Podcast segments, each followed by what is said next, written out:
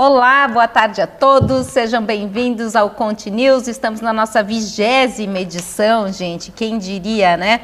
A gente começou esta programação em função da pandemia para trazer informações para vocês. Lá em junho, e já são 20 edições aqui. A gente não sabe até quando vai, porque depois que voltar tudo ao novo normal, né? Provavelmente a gente vai voltar com outros tipos de lives mais focadas, mas é muito bom contar com a audiência de vocês aí. E vamos ver o que, que a gente tem para hoje, né? Vamos lá, Maurício de Luca, tudo bem? Olá, Magda, olá, ouvintes, tudo bem? É, hoje nós vamos falar um pouquinho mais sobre como valorizar-se perante o cliente, né? Dar uma segunda dica aí de como é, poder aumentar mais o valor dos honorários e reduzir cada vez mais a competitividade é, em relação ao mercado, poder se posicionar de uma forma um pouco melhor. Muito bem. Everton Gentilin, tudo bem? O que, que temos no departamento fiscal, hein? Tudo bem, pessoal? Boa tarde, prazer estar aqui com vocês mais uma vez. A gente vai recapitular um pouco é, é, do programa chamado Retomada Fiscal, né, a Lei do Contribuinte, que saiu lá em abril, e aí nós tivemos algumas novidades na última semana, então a gente vai dar uma, uma geral sobre isso. Olha aí quem chegou, vamos aproveitar. Ricardo Monelo, tudo bem, Monelo? O que, que temos do terceiro setor por aí hoje? Opa, boa tarde, ó. O cara já entra na sala, já tem que falar, né? não tem moleza não, hein? Boa tarde, meus amigos, vocês todos aí que estão prestigiando. Hoje nós vamos conversar sobre a atividade meio no terceiro setor, né? Sustentabilidade e, óbvio, o que o contador, o empresário contábil pode ajudar as organizações para fazer isso direitinho e com segurança. Muito bom. Geni, tudo bem, Geni? Geni Schulter, aí vamos falar do DP. A Geni hoje ela estava dizendo, ah, não tem muita coisa. Ontem ela disse, não tem muito o que falar. Hoje já mudou tudo, né, Geni? É verdade, Magda. Boa tarde, pessoal. Então, a gente teve hoje aí o decreto, né, que, que ampliou mais um pouquinho a utilização do benefício emergencial, mais 60 dias. Vamos falar um pouquinho sobre isso e também vamos falar é, sobre os recursos administrativos, né, que o pessoal ainda tem muita dúvida. Muito bem. Doutora Márcia Batiston, tudo bem? Vamos falar de saúde mental aí? Oi, vamos, vamos continuar. Semana passada a gente começou um pouco a falar sobre isso. Quero trazer hoje algumas informações sobre estresse, ansiedade, que anda junto com ele, e algumas dicas de como lidar com isso. Muito bem. Quero começar hoje, vamos começar com o Ricardo? Ricardo não vai começar cantando, ele vai começar falando mesmo. No final ele canta pra gente, viu? É, e eu quero convidar vocês que estão aí a interagir conosco aí no chat. Eu tô sem ninguém para fazer interação com vocês, mas eu tô lendo aqui, tá, gente? Então muito obrigada a todos que estão aí com a gente. Tem o pessoal aí já fazendo pergunta para Geni. Mas vamos falar primeiro do terceiro setor. Então vamos falar sobre, uh, Ricardo, essa parte aí que você comentou sobre atividade meio, né? Isso. Esse, esse tema, Magda, é um dos temas mais recorrentes nos eventos é, direcionados ao terceiro setor, né, as entidades sem fins lucrativos, porque tem a ver com como é que eu arrumo dinheiro.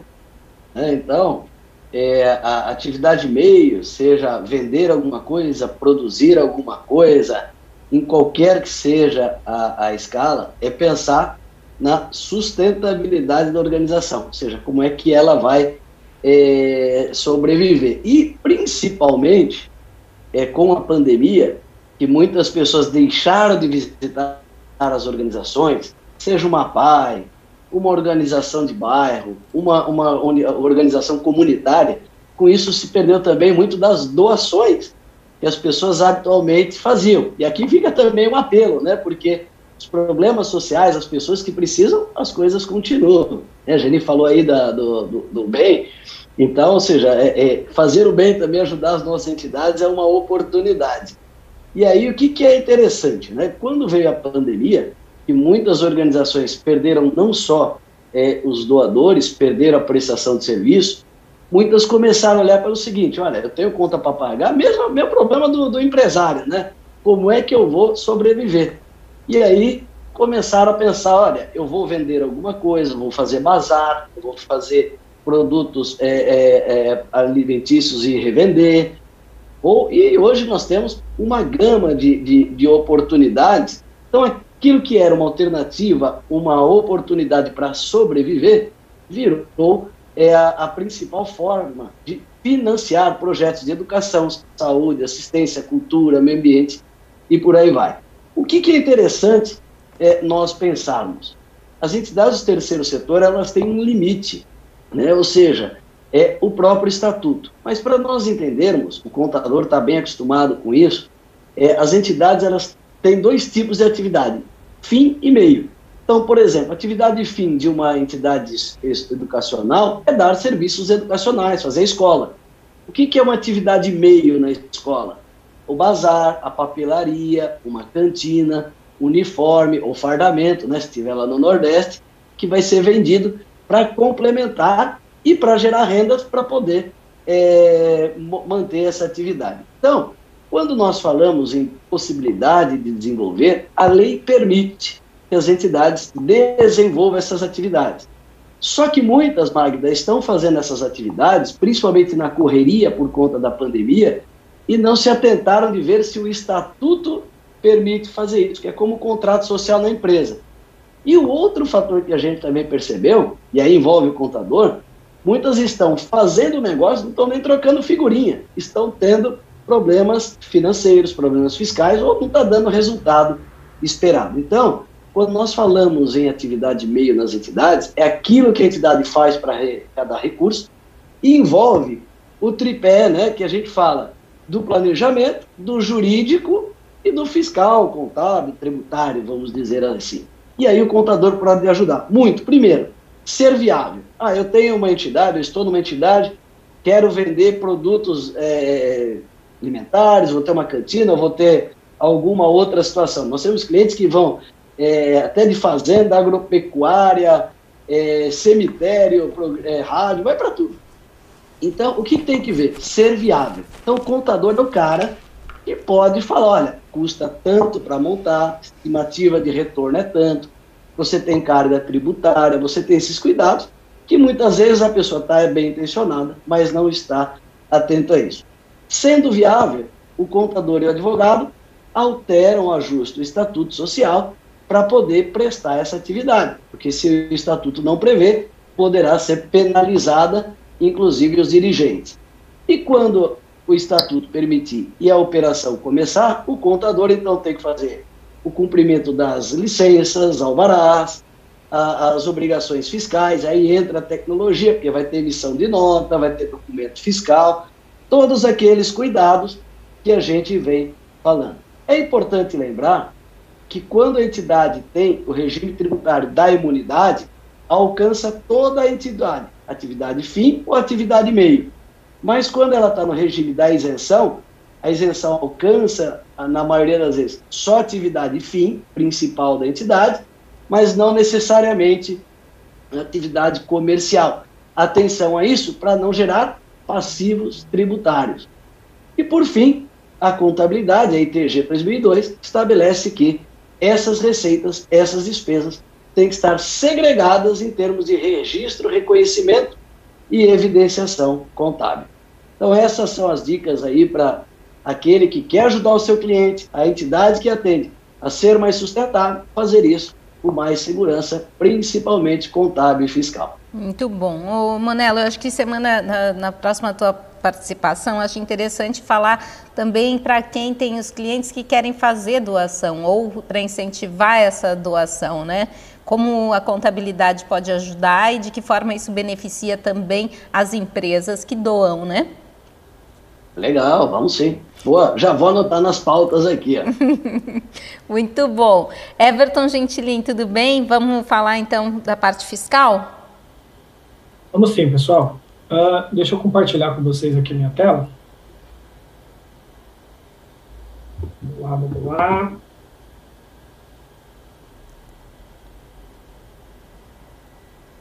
Estão conseguindo ver aí? Sim, estamos vendo. Bom, então nós vamos falar do programa Retomada Fiscal, né, também conhecido como a Lei do, do Contribuinte Legal. Na verdade,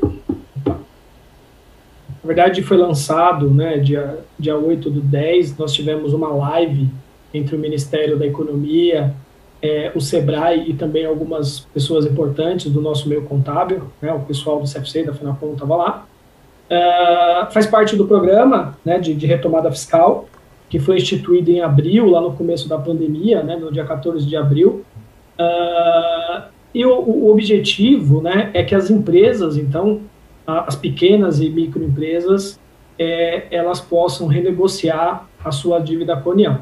Até aqui, nenhuma novidade em termos de iniciativa do governo, né? porque o governo vem com uma série de, de, de processos, de transações para renegociação, melhor, de dívidas. Né? A gente já vem falando disso já algumas edições aqui do nosso programa.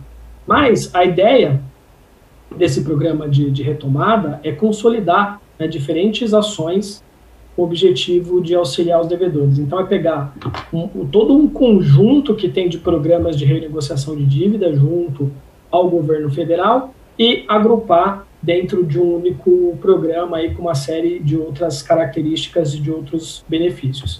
Então, dentro dessa, dessa, dessa divulgação que foi feita pela, pela Procuradoria Geral da Fazenda, Uh, foi divulgado esse material aqui, esse aqui é um, é um print da, da, da, própria, do próprio material divulgado pela, pela PGFN, onde tem aqui tudo que a gente já vem falando ao longo dos últimos meses de uh, transação extraordinária de Covid, é, para empresas do Simples Nacional, agora entrou uh, o pessoal do agro também, enfim. Então tem toda essa, essa hierarquia aqui, essa, essa junção de, de ações elas precisam ser entendidas por parte do contador. Né? Fato é que desde o início das transações, né, de acordo com o Ricardo Soriano, que é o procurador-geral da Fazenda, né, desde que a transação tributária entrou em vigor, já foram realizados aí quase 80 mil acordos no valor aproximado de 30 bilhões de reais envolvendo 300 mil débitos inscritos na dívida ativa da União. Então, Uh, quando começou a pandemia, esse negócio de prorroga imposto, muda vencimento, etc., uma grande discussão era uh, como é que ficaria quem não, não, é, não pagasse os seus impostos, etc., se ia ter uma espécie de refis, se não teria, se essas empresas seriam ou não excluídas de programas como, por exemplo, do Simples Nacional, e aí veio a portaria dizendo que não, mas uh, a gente continua ainda caminhando em cima dessas diversas opções. Mas uh, esse programa instituído pelo, pelo, pelo, governo, né, ele tem como objetivo a, as seguintes flexibilizações. Então, primeiro, a concessão né, de CND uh, ah, negativa de débito ou positiva com efeito de negativa, né, a suspensão do CADIM, né, o Cadastro de Créditos Não Quitados do Setor Público Federal relativos aos débitos da, da União, suspensão da apresentação uh, de protestos de dívida ativa, é, autorização para sustação de processos de certidões de dívidas já efetivados, suspensão de execuções uh, e bloqueios de contas bancárias em função uh, de garantias, né, já feitas ou não em acordos anteriores, e suspensão das, dos demais atos de cobrança administrativo e judicial. Então, todo esse monte de coisas foi unificada no único programa que vale a pena é, estudar isso, entender isso um pouco mais de profundidade. Ah, o programa, então, ele parte é, de descontos, né? Então, o programa da retomada fiscal também, além dos acordos, você consegue ter descontos de até 100% de juros e 100% de multas e encargos dentro da linha que já vinha sendo adotada nos outros programas. É, só que, seguindo também outras linhas, né, esses descontos eles são limitados é, a 50% ou 70% do valor total negociado, e aí dependendo também do parcelamento. Fato é que esse programa novo, ele traz, então, é, três modalidades de renegociação. Todos com entrada de 4% né, da, da dívida das inscrições é, somadas. A empresa de pequeno porte tem a opção ali de parcelar em 100 parcelas anuais e as demais empresas uh, em seis parcelas. Essa é a primeira opção. Segunda opção, uh, 4% dividido em duas parcelas, né, em dois semestres, e depois 22 parcelas semestrais ou 12 parcelas semestrais. É a mesma coisa da, da opção de cima, só que em parcelas anuais ou parcelas semestrais. E por fim, a, a questão das mensalidades, né, de pagar isso por mês. Mensalidade não, pagar isso por mês. Então, entrada também de 4%, é, dividido em 12 vezes, e depois 133 parcelas para empresas de pequeno porte ou 72 parcelas mensais para as demais empresas. Então, seguindo também o mesmo padrão né, da, das, dos programas anteriores, a adesão do programa de retomada fiscal ela tem que ser feita lá pelo portal Regularize uh, até o dia 29 de dezembro. Né? Lembrando que nós estamos falando do estado de calamidade. Então, todos esses programas eles expiram uh, ao término do, do, do, do decreto né, de calamidade pública em função do Covid, que expira no dia 29 de dezembro. Então, o procedimento de adesão ele tem três etapas é, e tem que ser feito lá no Regularize, lá na opção de negociação de dívida do CIPAR, tá? Então, basicamente, pessoal, é, é isso. Tem uma live muito, muito interessante que tem a participação de uma série de pessoas. Está disponível no canal do Sebrae. É, tem duas horas e 40 minutos de, de live, onde tem uma série de pessoas explicando todos os processos. Então, acho que vale a pena, né? Obviamente, não dá para a gente entrar em todos os detalhes aqui no Continuous, mas essa é mais uma, mais uma uh, ação do governo em função do aumento da dívida uh, junto à União.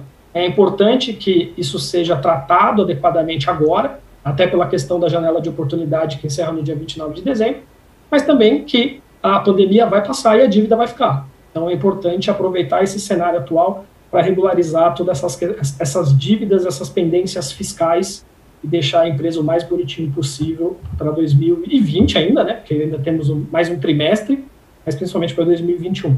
Ok? Ok, muito bom, hein, Everton? E oportunidade muito boa, né, Maurício, para valorizar, o contador se valorizar perante os seus clientes, trazendo essas informações, essas oportunidades, né?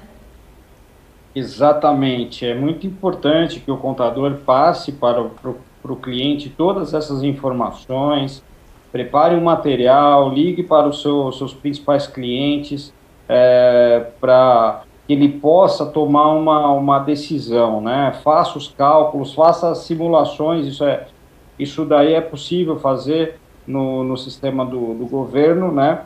E aí, apenas é, acrescentando o que o Everton colocou ontem, é, foi divulgada a Instrução Normativa 1981-2020, que possibilitou mais de um parcelamento de, durante o, o, o, mesmo ano calendário para as empresas do Simples Nacional. Antigamente era apenas um só parcelamento, agora, com essa instrução normativa, alterou, então as empresas optantes pelo Simples Nacional poderão ter mais de um parcelamento é, de tributos de impostos. Muito... Tem uma coisa importante também, só aproveitando, Magda, assim, acho que tem dois pontos, né? Uma na fala do Maurício, que é a questão do. Se você for olhar a quantidade, só aqui no Continuous, quantas vezes a gente já falou de parcelamentos, de transações, etc., tem uma série de, de, de, de normativas, de instruções, etc. Né? Só o contador para digerir tudo isso entregar para o cliente qual que é a opção ou a melhor opção.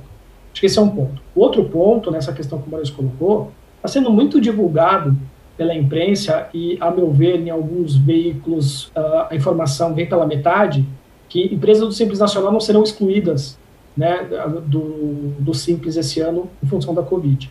Então, tradicionalmente, se a empresa ela fecha o ano com débitos no Simples Nacional, ela é excluída para o ano seguinte. Isso pode levar o empresário, muitas vezes, a pensar, putz, então, estou tranquilo, sou Simples Nacional, não preciso pagar os impostos, depois a gente vê como é que fica. Isso não é bem assim, isso é uma bola de neve, né? Isso cria uma série de problemas, uma série de situações. Claro que eu não estou aqui discutindo ou questionando a situação financeira de cada uma das empresas. É, mas precisa sentar com o contador né, para que o contador possa, a partir da realidade daquela empresa, daquele cliente, entender qual é a situação e orientar qual é o melhor caminho e as suas consequências. Porque tudo, toda, toda ação tem a sua reação, né?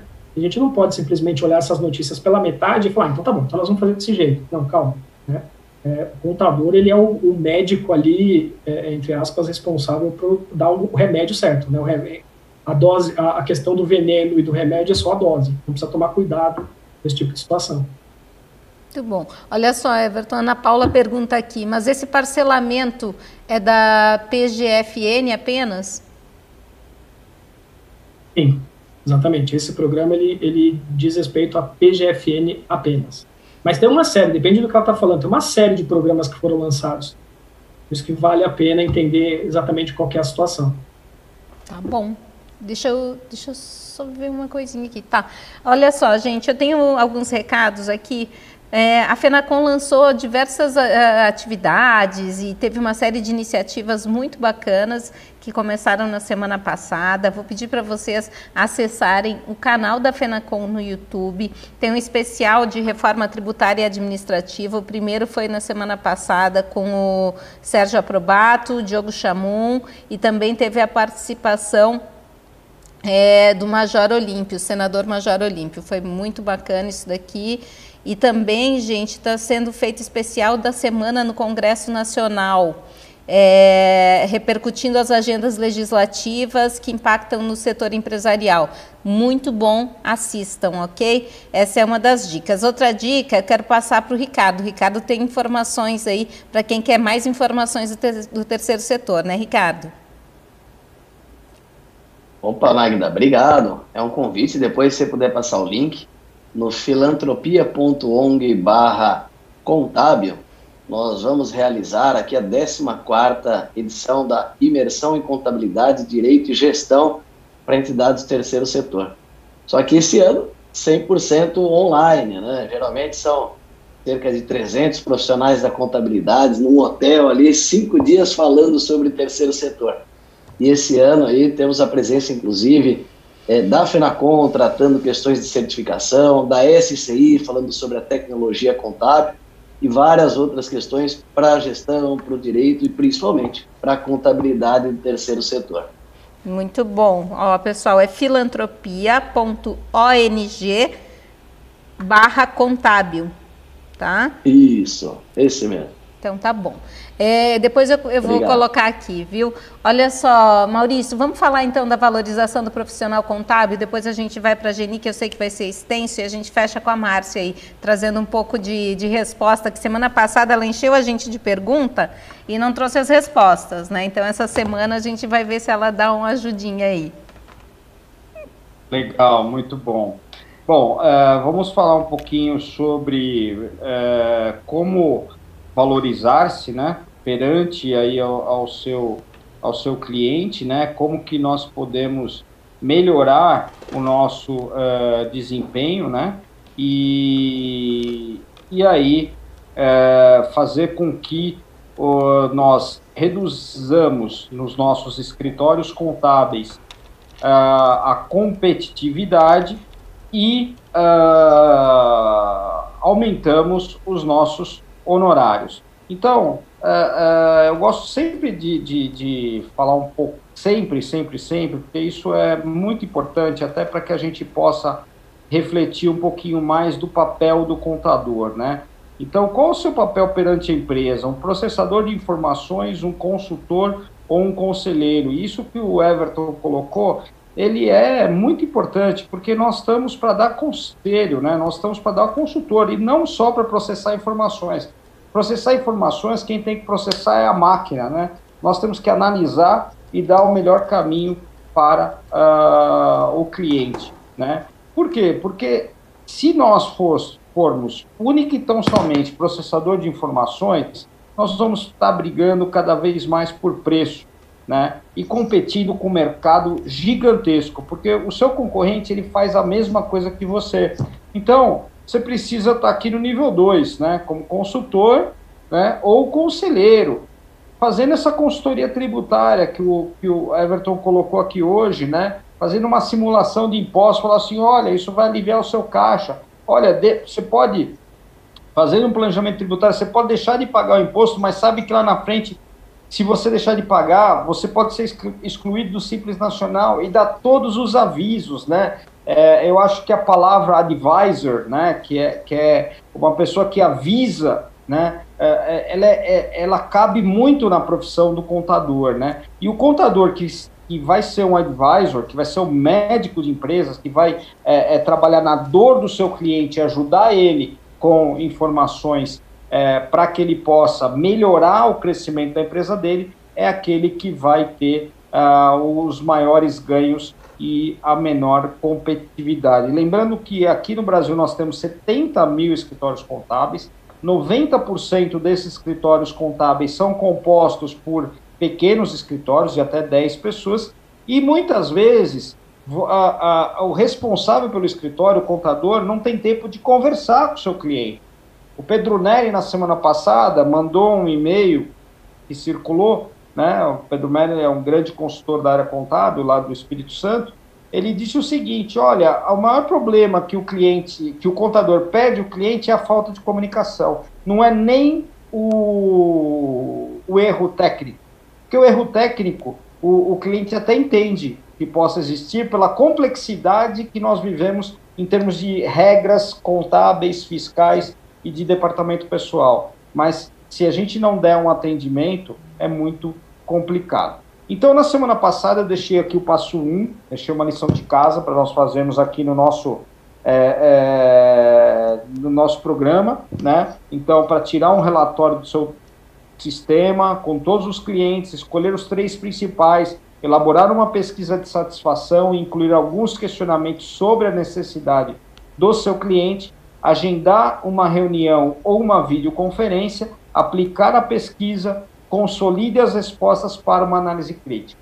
Então, de posse destas informações, de posse desses dados, verificando que o seu cliente ele tem essa necessidade, o que, que você vai fazer?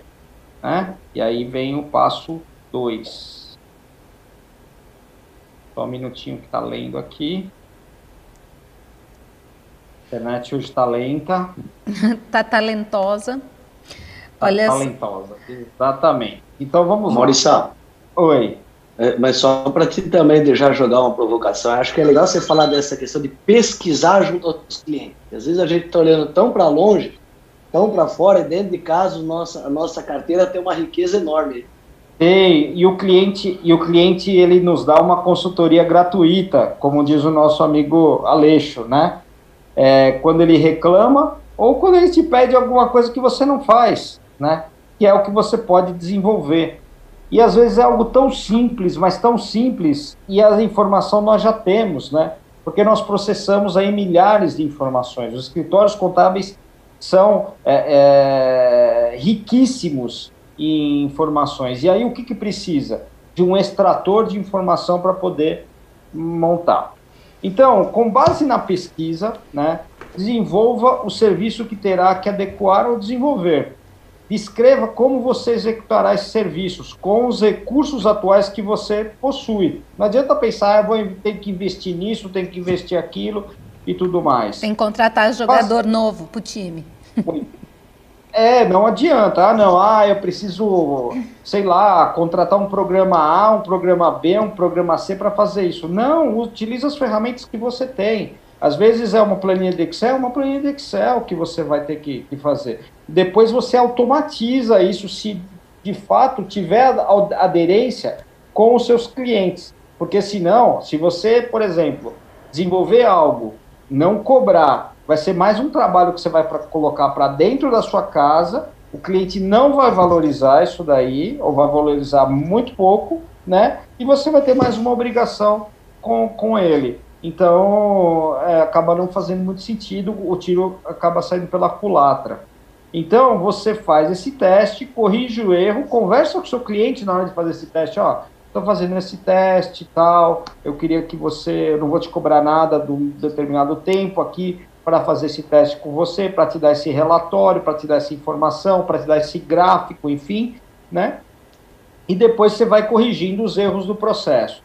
Aí sim você vai verificar se existe alguma ferramenta tecnológica para otimizar este processo.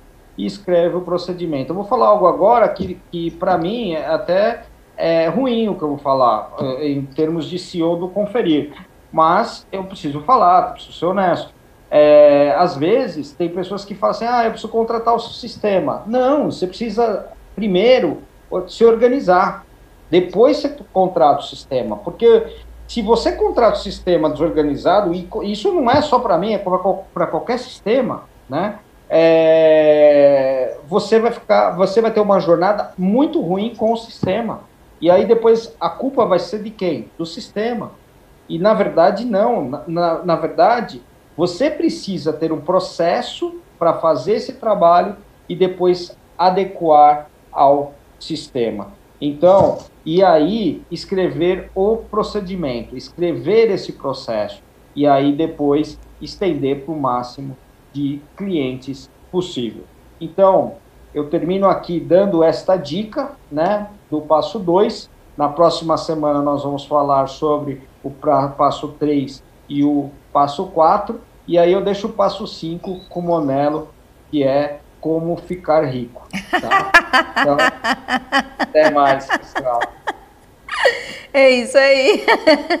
Olha só, a Geni ficou Quem tem lá. amigo tem tudo, né? Quem tem amigo tem tudo. Ai, ai, ai. A Geni ficou assim, é verdade. Precisa se organizar primeiro, né, Geni? Para depois contratar o sistema. É por aí, né, Geni?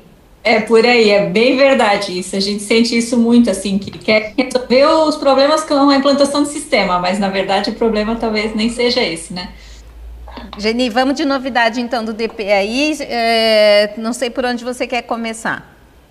Vou começar com a prorrogação.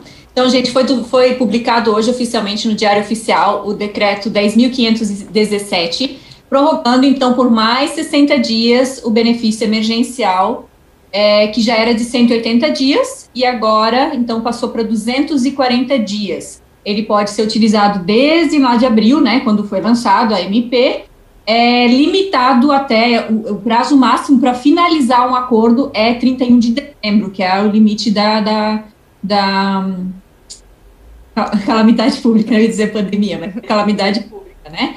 Então, é, nenhum acordo pode finalizar após isso, tá? Então, muita gente, ah, mas eu posso começar agora e fazer por 90 dias? Se fizer isso, vai passar de 31 do 12, então não pode, né?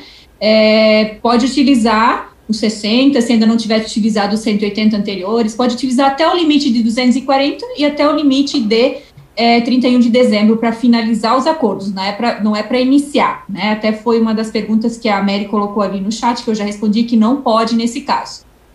É, eu já vou aproveitar e responder umas perguntas que são bem coerentes e aí depois eu já falo sobre os outros assuntos. Ok. Uh, a Silvia ela perguntou sobre é, se pode realizar um, um, acordo, né, um desligamento por acordo quando o empregado retorna da redução. Deve ser feito pagamento da estabilidade? Silvia, mesmo esse tipo de, de, de, desligamento por acordo precisa ter toda a questão da estabilidade, tem, tem estabilidade, tem indenização se ele for é, demitido, né? Ah, os únicos dois motivos que não dão direito à, indenização é pedido de demissão ou justa causa. Então, esse caso aqui, ele tem sim. Muito cuidado, pessoal, porque existe sim o pagamento da indenização, mas ainda assim é, garantia de, de, de, de, direito do trabalho, né? Garantia de, de contrato. Então, mesmo demitindo, mesmo pagando a indenização toda, pode ter aí algum tipo de é, multa administrativa, tá? Então tem que ter bastante cuidado com isso. É, a Silvia pergunta ainda: pode ser feito acordo de redução de cinco dias? Para redução contratual, não tem limite mínimo, né? Não tem um prazo mínimo. Já para é, suspensão, o mínimo é 10 dias. Então, no caso dela, redução de 5 dias, pode sim, sem problema nenhum. A Mary perguntou ainda, quando a liberação de mais 60 dias? Quanto à liberação de mais 60 dias, quem não quiser usar agora por motivo de férias, que já está no limite, as férias terminam dia 31 de 12, posso usar 60 dias a partir do dia 31 do 12? Não, não pode. E aqui eu quero até abrir um parênteses, tá? Que hoje até me, questionaram isso também. O pessoal está aí com contrato reduzido, muitas vezes contrato suspenso, e as férias estão vencendo, já está o segundo período de férias vencendo e está entrando em dobro. E aí eles me questionam, né? Preciso pagar em dobro? Pessoal, o benefício emergencial, ele é uma das alternativas que a empresa não tem como estar, tá, né, é, é, é, em funcionamento ou está reduzindo realmente. Então, se você tem a possibilidade de dar férias, porque as férias estão vencendo, a prioridade é dar férias. Né? A prioridade não é você usar um benefício emergencial, utilizar de benefício do governo, só porque está aí, né? Tá, tá, é, o governo está oferecendo. Então a gente tem que ter isso muito em mente. É uma das alternativas que o governo oferece se não tem nenhuma outra. Férias é uma das possibilidades que você pode, que a empresa pode dar, e ela é uma obrigação. Né? Então, se está vencendo, antes de dar qualquer tipo de redução de contrato, suspensão de contrato, dá-se as férias, tá? Então, no caso ali da, da Mary, é, não pode iniciar 31 do 12, porque não vai passar né, do, do limite de 31 do 12, então não pode. A Maria Ferrari está perguntando assim: nos dias 8 e 9 de outubro solicitei novos acordos, mas ainda está com o status de aguardando processamento. Olha só, pessoal, é, desde o dia 7, na quarta passada, então está fazendo uma semana, esses, esses, esses arquivos que estão sendo importados, eles realmente estão ficando com esse status. Já foi reportado na sexta, e, e hoje, novamente, eu reforcei que ainda estamos né, com, com essa pendência, com a data prévia, então imagino que amanhã, no máximo, isso deve estar tá processando. Não precisa importar de novo, não precisa cadastrar manualmente, é só aguardar que ele vai processar, tá? Então, é realmente uma questão que está é, que está pendente com a data prévia.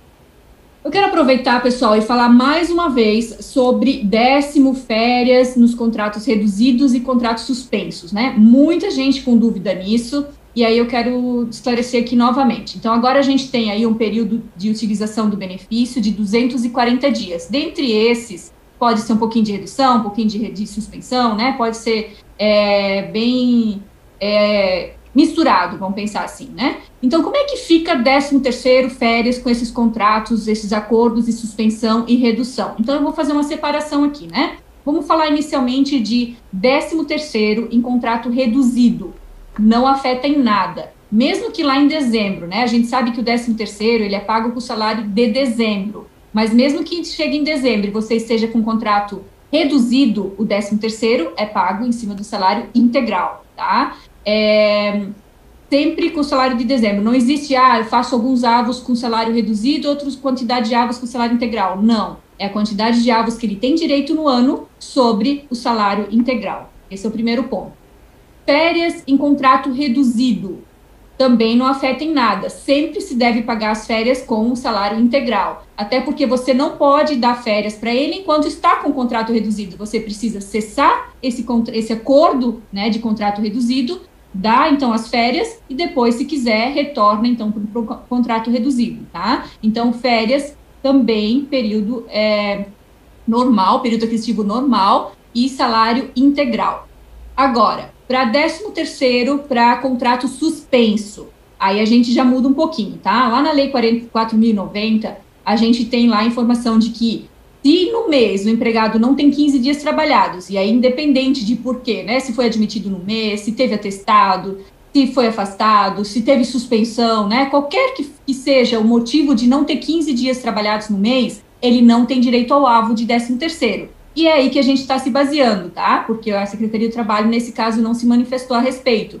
Mas baseado essa, nessa lei, ele não tem 15 dias trabalhados no mês em função de contrato reduzido, a gente entende que esse avo ele não tem direito ao décimo, ok? Então eu verifico quantos meses no ano ele trabalhou 15 dias e aí esses ele tem direito ao décimo terceiro. Ele teve aí 240 dias, né, de contrato suspenso, são oito meses que ele não tem direito a décimo. Mas, muito importante, né, se a empresa quiser mesmo assim pagar o décimo terceiro, né, achar que não é não é justo ter essa, essa redução aí, não tem problema nenhum, muito pelo contrário, né? É até bom, porque aí é questão de beneficiar o empregado, tá? Uma coisa que muita gente me pergunta é se o, se o governo vai pagar esse 13 terceiro. Não, né? O benefício emergencial, ele é para garantia do salário, não para 13 terceiro, não tem nada previsto nesse sentido. Agora, o último caso, férias em contrato suspenso. Aqui, pessoal, tem muita discussão, tá? Muita gente acha que é, prorroga período aquisitivo, ele pede aqueles meses, enfim. Período aquisitivo de férias, a gente tem. É, a gente está seguindo uma orientação que é a mais conservadora, que também é o que o Ministério do Trabalho, por enquanto, está orientando, até que haja aí uma publicação né, oficial por parte deles, ou se não houver, enfim, cada um com seu entendimento. É, então, a gente não mexe em período aquisitivo de férias, mantém ele é, integral, normal, sem mudar né, período aquisitivo, sem reduzir, sem afetar o período aquisitivo de férias, mesmo tendo 240 dias de contrato é, re, é, suspenso ou reduzido, não importa, né? Ter qualquer tipo de acordo não interfere nas férias. Muita gente me pergunta, ah, mas mais de seis meses não perde direito, ao, a, né? Não, não acaba perdendo o direito àquele período aquisitivo de férias? Não, lá na, na CLT ele fala e se tiver percebido previdência social, prestações de acidente de trabalho ou auxílio-doença por mais de seis meses, aí sim perde. Então, não estamos falando aqui de nenhum tipo de benefício emergencial do governo que não seja acidente de trabalho ou auxílio-doença, ok? Então, isso está bem claro, não é porque foi para oito meses que vai perder em função desse, desse artigo da CLT. Queria deixar isso bem claro também, tá, Magda? Então, isso aí tem bastante dúvida. O pessoal agora, né, chegando no final do ano, décimo, férias, já estamos aí quase entrando no mês do adiantamento de décimo, e essas dúvidas estão vindo. Eu não estou dizendo que amanhã ou depois isso não pode mudar, essa orientação, tá? Pode ser, mas por enquanto não tem nada publicado nesse sentido. O governo até publicou alguma coisa em relação a 13 terceiro em contrato reduzido, que deve ser utilizado o salário integral, mas a maior discussão, que é férias em contrato suspenso, não tem nada a respeito. Então, seguimos nessa orientação mais conservadora, que é não mexer em período aquisitivo de férias, tá? Ok. É, tem bastante pessoal ali ó, com dúvidas, né? É, mas assim, a Geni, lógico, não vai responder dúvida por dúvida todas elas, né, gente? Mas ela vai dar uma olhadinha nisso, deixar eu tomar uma água ali. Enquanto isso, eu vou falar com a Márcia. Márcia, tudo bem? Eu vou pedir para tu arrumar tua câmera, tá muito, Oi. muito. Ai, meu Deus, sim, sim, sim. então fui me, Fui caindo aqui, ó. Fui chegando na cadeira. Olha e... só, o pessoal aí dá uma, uma relaxada enquanto a Geni dá uma olhada nisso. Aqui não travou, viu, gente? O pessoal tá dizendo que travou, eu acho que não. De repente é a tua internet aí, Robesval.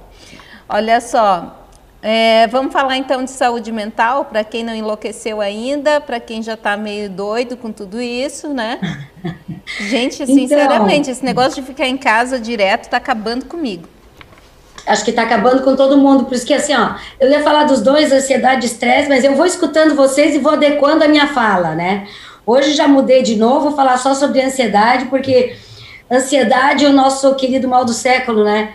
E nesse momento que a gente vive, eu acho que mais do que nunca, é, todas as inquietações e a dificuldade que a gente tem de controle sobre os processos de planejamento, é, de saber como vai ficar amanhã, isso tudo deixa a gente muito ansioso. Por quê? O que, que é ansiedade? A gente fala tanto das coisas e vamos pensar na, na, no que, que ela quer dizer. Literalmente a ânsia, né? Você ansia, espera, tem a expectativa, você espera por algo, você anseia por algo. Então, a ansiedade está relacionada a sintomas e sinais antecipatórios, sempre antecipatórios. Por que antecipatórios? Porque a gente não sabe o que vai acontecer. E, e, e ela tem uma, algumas questões fisiológicas, eu vou compartilhar com vocês. Já reduzi os meus slides, Magda, porque vocês falaram, tem muito conteúdo, tem muito conteúdo, eu fui aqui adequando. E aí estava ouvindo vocês falar lá no início, o Ricardo, o Maurício, tal, o Everton, sobre a questão é, do contador e dessa necessidade constante de ser um mediador dessas mudanças constantes da informação, adequar essa informação, ajustar a fala, adequar o instrumento e a tecnologia ao cliente, né, que demanda isso. Então, o contador, acho que ele é o grande filtro disso tudo, e não há como tantas mudanças não gerarem ansiedade. Por quê? Porque a todo momento está todo mundo aqui, eu vejo nas perguntas, gente, embora eu não entenda né, toda a lógica delas, eu vejo a inquietação por querer saber. Isso é ansiedade. A ansiedade é essa inquietação, é isso que faz com que a gente fique buscando a resposta. E é interessante que sempre quando a gente vai buscar alguma coisa representando a ansiedade, a gente vê essa mãozinha na boca, né? Já notaram quando a gente fica nervoso, independente de roer a unha ou não, a gente leva a mão à boca eventualmente, talvez uma das maiores dificuldades agora na Covid, né? É, as máscaras para nos ajudar a não coçar boca e nariz constantemente. É quase que um mecanismo que a gente tem lá de trás de dar conta disso. Então, quando a gente pensa em ansiedade, a gente está falando de antecipação, de uma série de sinais que aparecem e nos deixam inquietos. E alguns dos principais sintomas relacionados a isso são as constantes tensões pelo corpo. Então, quem é ansioso vai me dizer que não tem uma dorzinha nas costas, que o pescoço não dá uma puxada, que não acorda de manhã com torcicolo. Nesse momento que a gente está vivendo, a gente tensiona. Diante de uma situação muito difícil, a gente tensiona o corpo. Sabe o que é tensionar? É encolher. É uma tentativa de enfrentamento. Mas como os enfrentamentos hoje são de outra ordem, né? Eles não são concretos, não é um, um urso que vai nos atacar, é, a gente não tem essa descarga e ela fica no próprio corpo. Por isso a gente gera tensão gera uma série de outras coisas que nossos queridos amigos fisioterapeutas nos ajudam depois. Sensação de que algo está na iminência de acontecer e nunca algo bom, tá? A sensação é de que alguma coisa muito ruim vai acontecer. Vai dar errado, eu esqueci algum documento, vai fechar o imposto do cara, eu imagino, gente. Quando você, assim, ó, não só imposto de renda, mas agora, e todas as perguntas, assim, ó, será que eu fiz certo o documento? Será que eu preenchi corretamente? Será que eu fiz a solicitação adequada? Inquietação o dia inteiro, palpitação, medo. É, essa inquietação pode trazer falta de concentração e uma série de outras repercussões no trabalho. E aí elas amplificam a possibilidade de cometer erros. E os erros na contabilidade, eles podem ter repercussões bem importantes, né? Então, é, é, a gente fica atento a isso. Viu o Maurício falando ali no início que mais do que preencher documentação é a questão do atendimento, da orientação. É, então, um profissional que está é, muito mais apropriado das suas questões, é, do, do, seu produto, é, do, do seu instrumental de trabalho, ele consegue passar mais tranquilidade para o seu cliente. Outro sintoma de ansiedade, irritabilidade e impaciência. Quem é ansioso não escuta, gente. Gente, as pessoas ansiosas, né? Não conheço muitas, né? Mas as pessoas ansiosas, elas costumam, ó, falam muito, só costumam ser inquietas. Você vai ver elas com o pezinho balançando. É, mas isso é ruim? Não necessariamente, tá? Porque pode ser que sejam é, uma série de expressões fisiológicas para manter a concentração. Então, se elas estão concentradas, batendo o pé, tá ótimo. Sensação de sufocamento, aquela coisa sem ar, né? Você não consegue dar aquela respirada inteira, né? Por isso que eu sempre digo, vou repetir hoje no final, respiremos todos, vamos lembrar, é, já dizia a medicina chinesa, né? A primeira alimentação do dia é respiração, por isso eles fazem tai chi 6 horas da manhã, 5 horas da manhã, é o horário de funcionamento do pulmão. Então você, ó, respire e alimenta o teu corpo para você e o teu, a tua mente para você ter um dia equilibrado. Então, sempre que a gente pensar em ansiedade, a gente está falando de sintomas e sinais antecipatórios. Meu Deus, eu não fiz o relatório. Não deu, não vou entregar. E agora? E começa a tremer.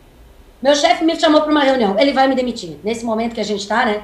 Vai me dar um feedback comendo fígado, né, Maurício? Vai me dar, vai me falar alguma coisa horrível. Não sei o que, que vai acontecer comigo. Esqueci de preencher é, uma guia, esqueci de entregar a planilha, esqueci de fazer alguma coisa acho que eu fiz errado. Então as pessoas começam a se questionar, a ficar com muitas incertezas.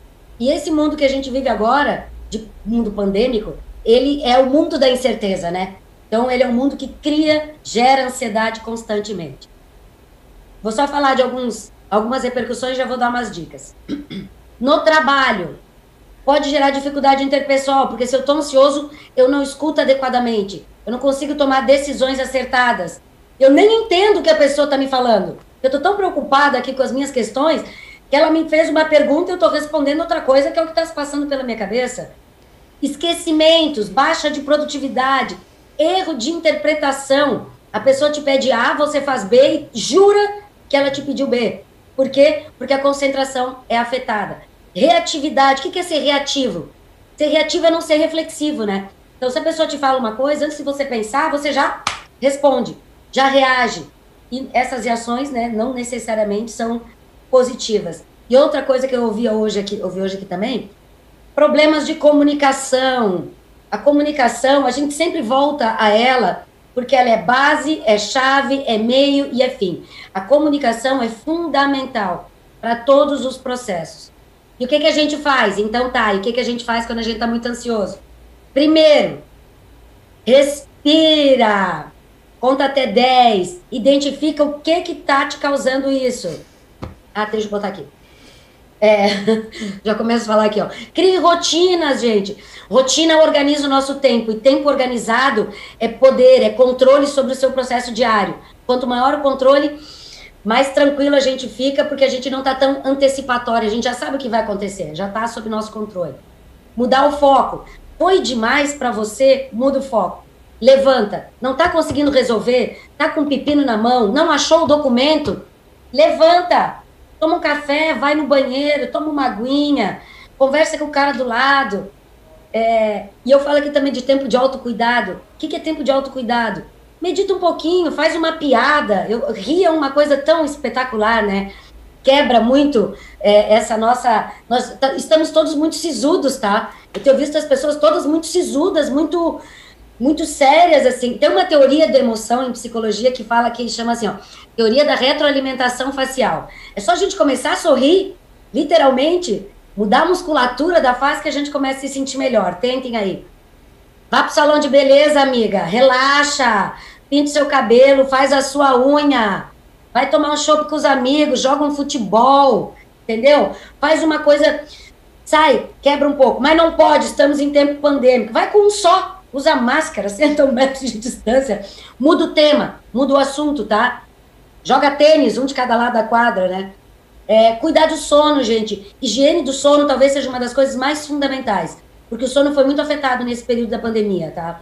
Tem gente que dorme de dia, tem pessoas que trabalham à noite, tem pessoas que mudaram seus turnos.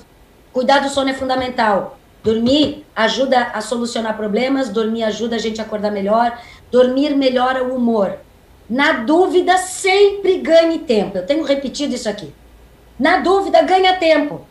Conta até 10, diz, hum, então, como é que é? Não entendi, repete.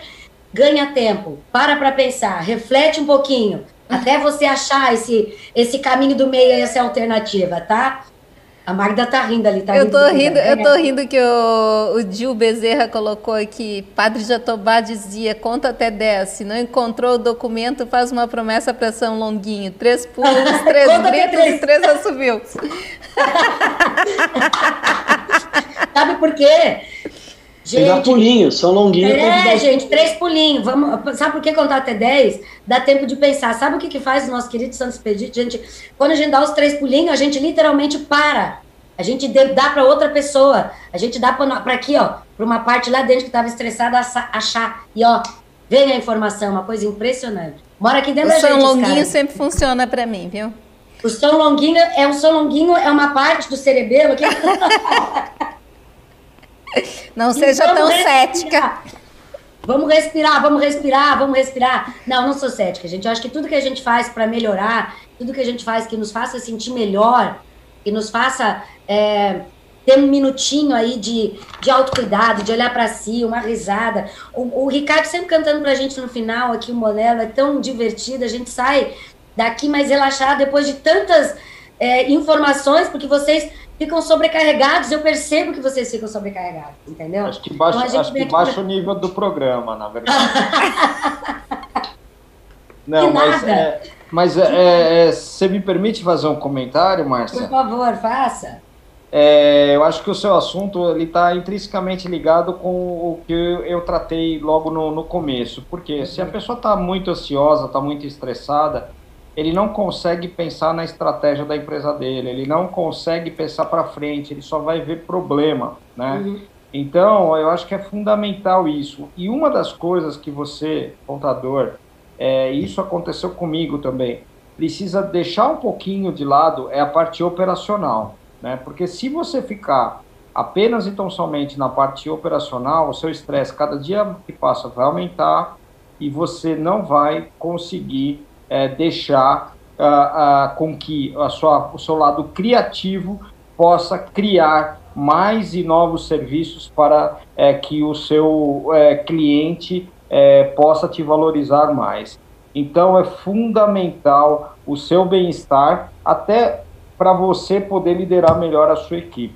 Né? Se você está estressado, ansioso, chega alguém com uma notícia ruim, uhum. qual vai ser a sua reação? Né? Vai ser uma comunicação violenta, né? Então, e, e essa comunicação violenta vai gerar estresse e ansiedade, não só para você, mas para toda a sua equipe. Então, é fundamental isso que a Márcia colocou hoje aqui, e principalmente para que seja o primeiro passo para você conseguir valorizar ah, cada vez mais a sua profissão.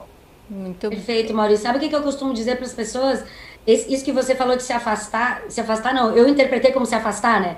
É, de sair da, da, parte operacional e se afastar, é, é eu falo para as pessoas, vamos olhar em perspectiva, porque quando você olha em perspectiva, você tem uma visão de cenário, né? E essa visão de cenário te possibilita saber entrada e saída do labirinto, né? Então, a, a visão em perspectiva, ele dá bem essa noção que você está falando aí, deixa o lado criativo trabalhar. Muito bem, dito isso, Muito obrigada, viu, Márcia? Ajudou bastante. Geni, tá muito ansiosa aí? Como é que estão as perguntas? Ai, não, não, tô de boa. Depois dessa aula aí, né? Magda, eu vou terminar com as perguntas e aí a gente deixa o recurso para semana que vem, tá? Tá. Tá. É, pergunta da Maria Flor. A estabilidade é na suspensão e na redução de cargas? Sim, a estabilidade é para os dois, né? O que varia é em caso de, de indenização, que na, na suspensão é de 100%, e na redução, dependendo do percentual da redução, vai variando. Então, 75% de redução, 100% do salário de indenização. É, 50% de redução, 75% do salário. E 25% de redução, 50% do salário, tá? Mas todos eles, todos os tipos de acordo têm, têm estabilidade e teriam indenização se tiver desligamento. John, é, teve três perguntas, tá, John? Mas duas delas eu já tinha respondido do, é, durante, então se você não acompanhou, dá uma, dá uma voltada aí no, no vídeo, mas aqui eu selecionei uma pergunta aqui. Ao consultar o empregador web está a situação de parcela emitida, data programado 9 do 10, com lote de pagamento, mas empregado diz que não recebeu. O que fazer? Pessoal, na semana passada eu conversei com vocês sobre isso, parcelas emitidas que o pessoal não recebeu e parcelas que constam como devolvidas. As que constam como devolvidas, é, já está programado, já tem a previsão de que no dia 5 do 11, essas parcelas sejam reenviadas para o banco e os empregados vão receber no dia 10 do 11, na terça-feira seguinte, né? Essas que estão como emitidas, elas é, provavelmente também estão na mesma situação, mas eu sempre oriento antes de, né, antes de aguardar e, e achar que ela vai ser enviada para o banco de novo, é, verifiquem no, no link bb.com.br barra bem, se lá consta que está em revisão pelo Ministério da Economia. Se tiver, é porque ela vai entrar também nesse lote aí do dia 5 do 11, tá? Quando estiver constando em revisão pelo Ministério da Economia. O link é bb.com.br, BB, né, de Banco do Brasil, .com.br barra BEM, B-E-M.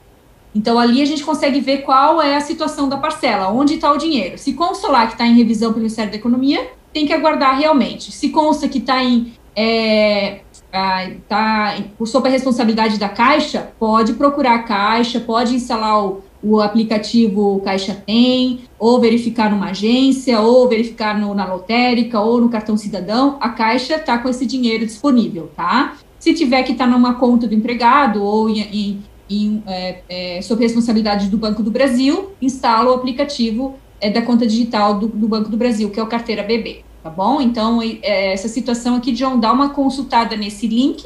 Se tiver lá que está em revisão, aguarda. Se não, lá deve constar onde está o dinheiro.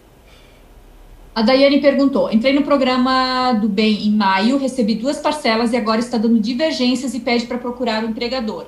A Daiane deve ser empregada final, né? Então, assim, ó, a Daiane realmente tem que verificar com o empregador para ele acessar no empregador web e verificar que informação consta lá se ela foi devolvida, se ela tem alguma notificação, né? Então, é o empregador que tem que tomar atitude aí. Você, com, é, consultando pela CTPS digital, não vai ter muita informação. Entre em contato com o empregador para ver o que, que consta, é, que, que consta lá na consulta do acordo no empregador web. A Mary, é, agora essas parcelas pagas a menor pelo governo, exemplo, uma pessoa é, pela tabela de seguro-desemprego deveria receber 1.380 e está recebendo 1.045. Vão pagar a diferença? Fiz o, fiz o recurso.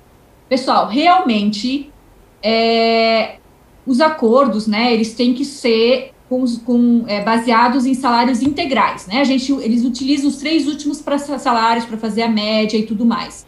Tem que ser utilizado o salário integral, salário que não tinha acordo. O empregador web acabou fazendo uns cálculos, sim, com valores mais reduzidos, e a orientação é cadastrar recurso para revisão de, de, valores, tá? É, pode cadastrar recurso, pode é, registrar lá que, que realmente o valor foi pago me, menor. Se no CNIS lá tiver o valor é, do salário integral, o analista do recurso consegue sim é, deferir esse recurso e aí automaticamente já é, ele já programa as parcelas complementares, tá? Então todo mundo que tiver esse caso de parcela paga menor é caso de recurso, só que aí o recurso é para revisão de valores, não é para é, notificação indevida, tá? É, pode cadastrar recurso, que aí ele vai entrar na fila do recurso. Eu ia falar hoje, mas semana que vem eu vou falar mais sobre recurso. Talvez a gente traga somente esse assunto, porque ele é bem amplo também. Eu tenho até o material pronto que eu vou dar uma adaptada, então, para contabilidade na TV, Magda, e aí semana que vem a gente fala sobre isso e já é, disponibiliza o material, é um manual bem completo também, que eu acabei fazendo o pessoal ali, ajudou bastante, e aí a gente disponibiliza para todo mundo, tá? Muito bem. Olha, gente, eu, só, eu coloquei aqui na barra de caractere, tem o nosso contato de WhatsApp, né? Tá aí. E eu vou colocar agora do Telegram também, que é mais rápido, mais fácil da gente mandar as informações para você receber nossas informações aí. É, outra coisa, o pessoal está conversando aqui no chat, né? E vocês estão vendo. Eu... Mas eu estou botando barra de caractere em cima. Maurício, querido, Maurício vai ter que sair às 18, então muito obrigada, viu? Imagina, eu que, eu que agradeço a vocês, é uma honra participar aí com esse seleto grupo. E, por favor, não deixa o Monelinho cantar, tá? Por gentileza, tá? Monelo, deixamos uma audiência aqui em cima, hein? Não, não vai deixar cair, tá? Você gosta de ver o talento. Maurício. Eu gosto de você, eu gosto de você. Né? Do seu talento, não. Do seu talento musical. A recíproca é verdadeira. Obrigada, Bom, tchau, bem, Maurício. Até. Obrigado. Tchau, tchau. Deixa eu ver. Vamos lá, Geni. Mais duas, tá? É, Silvia, pode fazer contrato e eu tinha respondido essa pergunta antes, né? Ela perguntou de novo. Eu só vou responder mais duas aí que vieram agora, da Letícia e da Ilka. A Letícia perguntou: empregador doméstico faleceu e a doméstica está com contrato de suspensão até 30 do 10. Permanece o contrato? Já mandei para o Ministério da Economia. Do, estou aguardando. Assim, ó, Letícia, se é, essa empregada doméstica vai continuar né, na residência, vai ter outro empregador e tal, né? Alguém que assume essa, essa, esse, essa responsabilidade, pode deixar o contrato assim, tá? O acordo pode deixar assim, ele já deve estar tá aí com é, sendo processado, vai ter a parcela, então pode deixar assim. Se ela tiver um novo acordo para ser feito depois, aí tem que ver com quem, né, qual foi o CPF que assumiu essa doméstica, tá? E aí o que perguntou, o empregado foi é, feito 60 dias de redução 50%, outubro e novembro, e agora em outubro a empresa deu 5% de aumento. É, então teve redução e teve aumento por dissídio, bem provavelmente, né? Isso é até uma questão bem curiosa, assim. Ele vai receber a diferença Ilka, pelo governo ele não vai receber diferença, tá? O governo ele, ele verifica com a base que está lá no CNIS, então se foi um aumento retroativo aí, um dissídio, não vai ter diferença nesses, nesses valores. Mas você, como né, tem uma parte aí do salário que você paga, então se a redução foi 50%, o empregador paga 50%. Isso sim, essa parte sim tem que ser reajustada, a parte da empresa. A parte do governo não, não tem reajuste, tá? Então, só para eram essas as dúvidas que eu coletei lá. Muito bom. Gente, deixa eu botar todo mundo aí. Olha só, é, quero agradecer a todos que estão aí conosco. Gente, lembra de deixar o like de vocês aí pra gente, de assinar o nosso canal, de indicar para os amigos. É, amanhã a gente tem contabilidade delas e com elas. Estamos falando sobre marketing para empresas de contabilidade, às 16 horas aqui no YouTube do Contabilidade na TV. Meu muito obrigada, então, Everton Gentilin. Valeu, querido. Obrigado, Magda. Obrigado, pessoal. A gente pode mudar o, o final do programa para The Voice Continues, em homenagem ao, ao Ricardo. Prazer estar com vocês mais uma vez. Um grande abraço. Quem é que vai virar a cadeira para o Ricardo, hein, Geni? A Geni gosta de música sertaneja, né, Geni? Eu gosto. Eu quero que o Ricardo cante. Vamos fechar esse continuous assim. É... O, problema, o problema não é virar cadeira, o problema é todo mundo sumir da cadeira na A gente não vai ser mal educado com você, viu, amiga? A gente é legal. Ô, Geni, tu vai pedir a música, escolhe uma aí pro. Ele gosta do Zezé de Camargo, ó. Escolhe aí. Márcia, Zezé de Camargo, hein? Gente, vocês são demais, ó. Na dúvida, o, Três Pulinhos lá, ele falou, meu Deus, acho que é melhor ir no banheiro antes de fazer, antes, antes, tomar água antes de ir pro banheiro, concordo. Ou se agarra no santo do Monela ali atrás, ó. Tá tudo funcionando, tudo que nos ajudar a respirar, a manter o foco, gente. Orar, pensar no que vocês quiserem, tá maravilhoso. Cuidando da saúde, estando bem, dando risada. Estamos tudo felizes. Semana que vem falamos mais um pouquinho disso. E aí? Ô, Magda, ah. mas eu, Ainda não vou, vou fazer spoiler, não. Te, Pode escolher a música Eu aí. vou fazer uma, uma, um pedido para você, né?